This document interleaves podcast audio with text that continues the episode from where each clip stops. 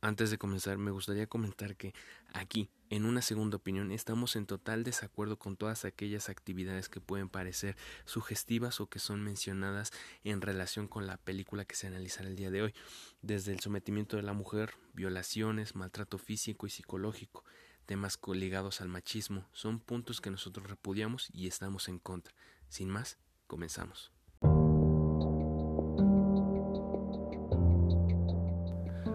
Muy buenas tardes a todos, sean bienvenidos a un episodio más de este nuestro podcast, Una Segunda Opinión. El día de hoy hablaremos de la cinta 365 días o 365 DNI, esta cinta que apenas se acaba de estrenar hace un mes en Netflix, vemos que estrenó el, el 17 de junio del 2020, es originaria de Polonia y que corrió a cargo de la dirección de Bárbara Villalobos. Vemos que esta cinta cuenta con una crítica bastante negativa. Páginas como Rotten Tomatoes les dio un 0% de aprobación ah, al día del estreno que tenía tan solo 12 críticas. Y esto nos habla mucho del recibimiento que tuvo la crítica y que también el público ha dado. Pero eso lo hablaremos un poco más adelante. Ahora me gustaría dar una pequeña sinopsis de qué trata la película. Esto es sin spoilers, es a grandes rasgos los puntos que nos trata de contar la historia. Eh, vemos que es protagonizada por Máximo y Laura. Máximo es un hijo de un mafioso, el cual hereda todo su imperio debido a que en los primeros minutos de la película su padre muere y este también se ve herido, ya que una de las balas llega a lastimarlo y él entra en un trance de alucinación en donde ve a una mujer. Esta mujer lo cautiva y se enamora él inmediatamente de ella. Pasa varios años buscando a esta mujer, la cual termina siendo Laura, una mujer la cual terminó una relación debido a problemas con su anterior pareja y que es secuestrada por Máximo, sometida y encerrada en el castillo donde vive Máximo y el cual tratará de enamorar a Laura durante 365 días, desde gestos de gestos de apreciación cuanto a ponerle atención, en cuanto a darle ciertos detalles, ropa, algunos accesorios, y es algo que va a tratar de hacer durante 365 días. Esa es la premisa básica de la cinta. Ahora bien, hablaré con un poco de spoilers para poder entrañar algunos aspectos, así que si quieren ver la película, eh, les recomendaría que primero eh, la vieran y después escucharan este análisis. Eh, al final, por si gustan omitir todos los spoilers, en los últimos dos o tres minutos del análisis pueden escuchar lo que es la opinión, la reflexión final de si vale la pena o no ver esta película. Bien, ahora hablando con un poco de spoilers, vemos que muchos de los problemas de esta cinta se deben a la relación que tienen Máximo y Laura, en donde muchos, muchos de los espectadores, muchos de la crítica argumentan que vemos a un hombre que es machista, que es opresor, que somete a una mujer, eso por un lado, y vemos a, la otra cara de la moneda que es Laura, una mujer la cual tiene la pinta de ser una mujer empoderada que hace lo que quiera, pero que al final se ve sometida ante un hombre. Y es mucho lo que viene siendo la crítica que se le hace a esta película, que vemos que es basada en una novela, una trilogía de hecho, y que esto da pauta a que en un futuro existan otras dos partes que sean secuelas de esta misma historia. Pero bueno, esto lo tocaré un poco más adelante. También me gustaría comentar que tiene inspiración o tiene ciertos eh, destellos o referencias a otras películas como viene siendo After y 50 sombras de Grey, lo cual para muchos puede ser algo negativo ya que estas películas también en su debido momento tuvieron una crítica bastante negativa que las apalearon y yo considero que es por los mismos temas que abordan y más que por los temas que abordan es por la forma en la que se tocan. Tanto 50 sombras de Grey como After son igualmente basadas en novelas, eh, las cuales han tenido un gran éxito, eh, han sido bestsellers en su momento, y esto nos habla un poco de lo que tiene como finalidad tanto la cinta como la novela de la que les estoy hablando el día de hoy. 365 días es una película la cual nos habla de el narcotráfico, de la opresión hacia la mujer hasta cierto punto. Vemos a Máximo tratando de someter físicamente, tanto psicológicamente, a Laura, haciéndola suya, según como él lo dice, que en estos 365 días trataría de enamorarla. Pero esto está bajo cierto sometimiento, bajo ciertos engaños, menospreciación, lo cual es el aspecto negativo de la película. Muchas personas han criticado esto porque vemos a un hombre que ofende a una mujer, que la hace suya y la apresa en una jaula básicamente. Y es la crítica que se le hace y que muchos, muchos de los que han visto esta cinta han comentado. Y no es para menos, es todo lo que comentan. Vemos que esta cinta dura aproximadamente una hora cincuenta, casi dos horas, y aproximadamente media hora de la película, si no es que un poco más, son puras escenas eróticas o con índole sexual, lo cual nos habla mucho del estilo que trata de tener tanto la directora como la misma historia. Eh, tiene un enfoque muy sexual en donde se nos trata de enfatizar eh, la química que existen en estos dos personajes, pero más allá del amor, entre comillas, es un instinto sexual de tal forma en la que se nos plantea. En lo personal considero que la película, más que buena, más que nada, es un reflejo y ojo, antes que empiecen a decir cómo que un reflejo, no es como que sea una situación de hoy en día, pero por algo estas novelas, estas adaptaciones al cine han tenido un recibimiento. Y esto se debe a que muchos de los fanáticos, muchos de los seguidores del material original idolatran estos personajes o cuando menos sienten empatía. Y ojo, quiero comentar que esto no es no es incitar a que está bien o que hay que hacer lo que se nos ve reflejado en la película, claro que no. Simplemente es un reflejo de una sociedad, de una juventud, de personas que tienen ciertas eh, ideologías o que están con ciertos pensamientos recurrentes. Y es lo que nos trata de demostrar al fin y al cabo el cine. Me gustaría hacer este paréntesis. Muchos critican de que la cinta es mala. Más allá de que sea buena o mala, el cine trata de evocar algo es entretenimiento al fin, al final de todo. Es una película que no trata de, mm, de incitar al público. Al igual que todas las novelas que ya mencioné que han sido también adaptadas al cine, yo no considero que sea una incitación al público a que hagan estos actos o que idolatren a estos personajes. No, es una simple representación de lo que el público hasta cierto punto consume porque todas estas películas existen debido a que hay un público, de que hay un nicho al cual consume, se hace por gusto, por disgusto, pero que siguen idolatrando a estos personajes. Es mucha la crítica que hoy en día se tiene sobre esta cinta. Vemos que hay páginas, plataformas que están luchando para que sea retirada del catálogo de Netflix. Porque oh, también es un punto interesante. Esta es una producción de Netflix, lo cual nos habla mucho de la gran variedad que tiene este, esta plataforma de streaming de, de entretenimiento porque vemos que tienen películas de todo tipo, vemos producciones y ya hemos hecho análisis de otras cintas, desde El Hoyo, ya nadie sabe que estoy aquí y ahora el día de hoy 365 días.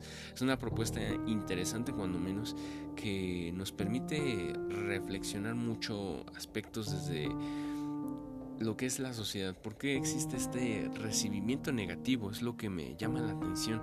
Ya hemos visto otras películas y otras cintas que abordan este tema y siempre han habido cancelaciones sobre este tipo de películas. Y esta película lo que nos trata de reflejar es una narrativa ficcional en donde existe un hombre llamado Máximo que es un narcotraficante que se enamora de una mujer en una alucinación yo creo que desde que partimos desde ese punto no podemos llegar a creer que es una inspiración a los jóvenes o a nuestra sociedad. Vaya que no, es una narrativa ficcional completamente. Y yo creo que esa es la clave de todo esto. Antes de criticar que si es bueno o malo, es entender que es eso. Es ficción, no es un reflejo tal cual de la cultura. Vemos que es el como yo es el gusto, es el entretenimiento que cautiva a muchas masas. A un gran público le ha llamado la atención este tipo de narrativas y más allá de criticarlo, es entender el porqué. Eh, pero para ello tenemos que entender todo el contexto social, un contexto que se ha creado bajo otras otras ideologías y que generaciones anteriores nos han inculcado ciertos valores, ciertas restricciones y todo se ve culminando en esta cinta, una cinta que no peca de tabú, que no que no trata de tener una ambición de cambiar la idea de la gente, ¿no?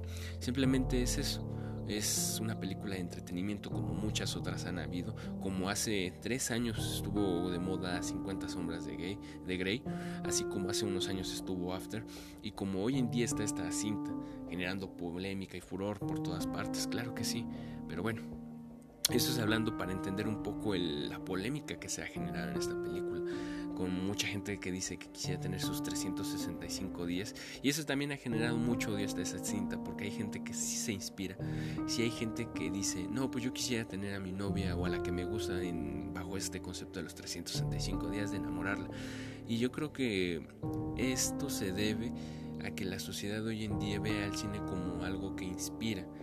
Y no está, del mal, no está del todo mal o erróneo el creer eso, ya que hay cintas que sí nos dejan reflexionar o que nos deberían inspirar a hacer ciertas cosas. Pero no es todo el caso de, no creo que sea el caso de todo el cine, no creo que sea el cometido de todas las películas de hoy en día. No, esta yo creo que debería quedarse como una película de entretenimiento y no más que ello. Porque como lo dije, existe gente que se está inspirando y eso también genera polémica. Pero podríamos hablar de esto todo el día porque existen dos bandos, uno el que la critica y otro el que la idolatra. Aquellos que la critican en donde vemos que se habla mucho del machismo, del narcotráfico, donde se le somete y menosprecia a la mujer, pero también está este otro lado donde hay gente que quisiera aplicar el concepto de los 365 días. Vemos una dualidad en esta, en esta polémica que se genera en esta cinta. Y yo creo que esto se debe a la falta de información, porque mucha gente, como bien lo entiende que el cine es algo que debe inspirarnos en todo momento. Y vaya que no.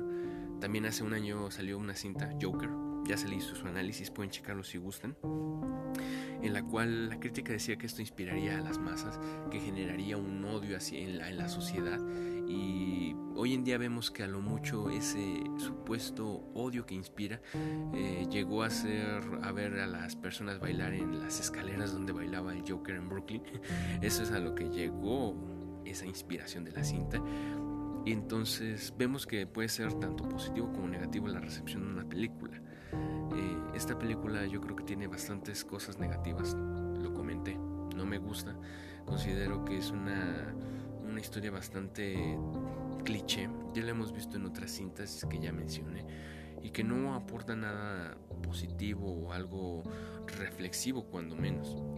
Pero que sí, que si bien no es lo peor del cine, he visto películas, se han hecho análisis de películas que pasan por abajo de esto y yo creo que es con lo que nos debemos quedar. Una película que es, si bien no es como que la mejor opción para pasar el rato, es una película que debe entenderse como es eh, el reflejo de lo que una sociedad le gusta o le entretiene, basado en una novela la cual ha tenido muchos muchas millones de ventas, que ha sido bestseller y que por no por nada fue adaptada al cine, en este caso plataforma Netflix. Y es eso, el reflejo del gusto de una sociedad y hay que entenderse como tal. Ahora bien, hay que delimitar lo que ya comenté anteriormente de que no debe ser una película a la cual debe ser idolatrada y seguida.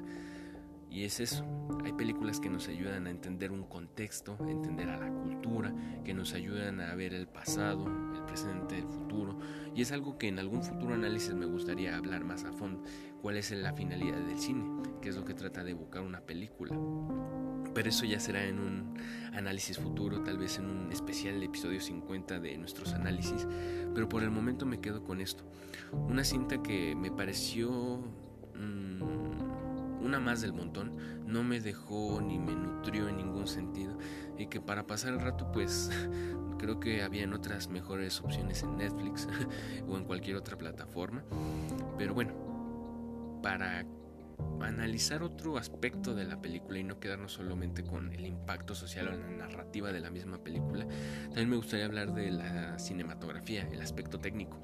Em, no es mala en ese sentido, es simplemente es una historia que tiene un aspecto técnico simple. Podemos dejarlo así. Tiene algunos planos secuenciales bastante interesantes, pero que no innova o que no trata de ser más llamativo. Tiene muchos cortes y esto es precisamente para mantener la atención del espectador. Los colores, la paleta que tiene no es especialmente llamativa, predominan los colores morados y de repente algún amarillo, pero que no trata de tener una simbología o una representación en particular.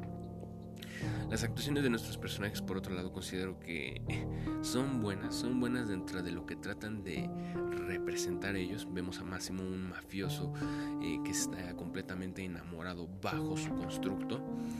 Y vemos a Laura, una mujer que le acaban de romper el corazón, que se siente insatisfecha, que es una mujer empoderada, entre comillas.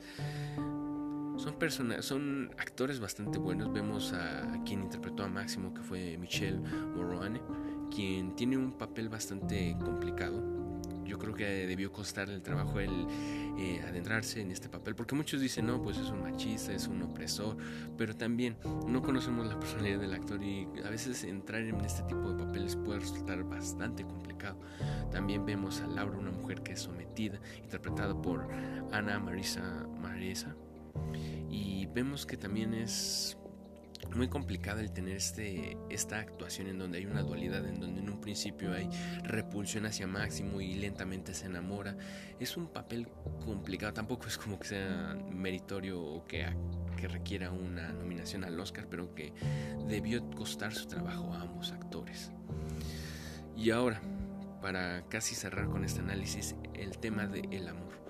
Mucha gente critica y dice que el amor que se nos muestra en esta cinta es eso no es amor básicamente.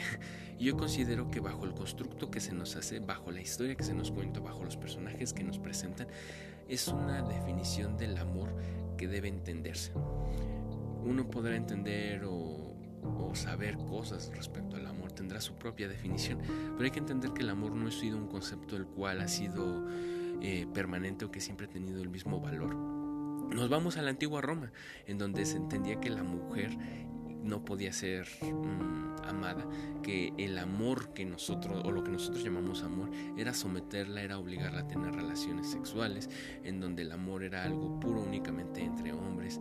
Eso hablando en la antigua Roma. Nos vamos al siglo XVIII, vemos a los románticos, en donde ven que la tragedia para ellos es el amor, en donde anhelar estar con alguien pero nunca estar a su lado es amor vámonos a otro contexto más, eh, vamos a un aspecto más religioso en donde el amor es buscar el bienestar del otro.